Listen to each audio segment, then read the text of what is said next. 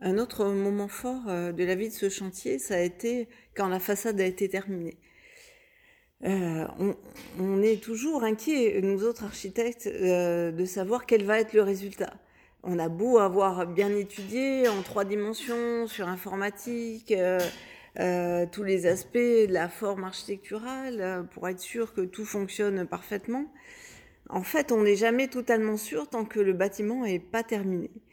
Et euh, parce que euh, tant qu'il reste des échafaudages, des, panneaux de façade qui sont pas posés, on est dans quelque chose de pas fini qui qui s'exprime pas pleinement.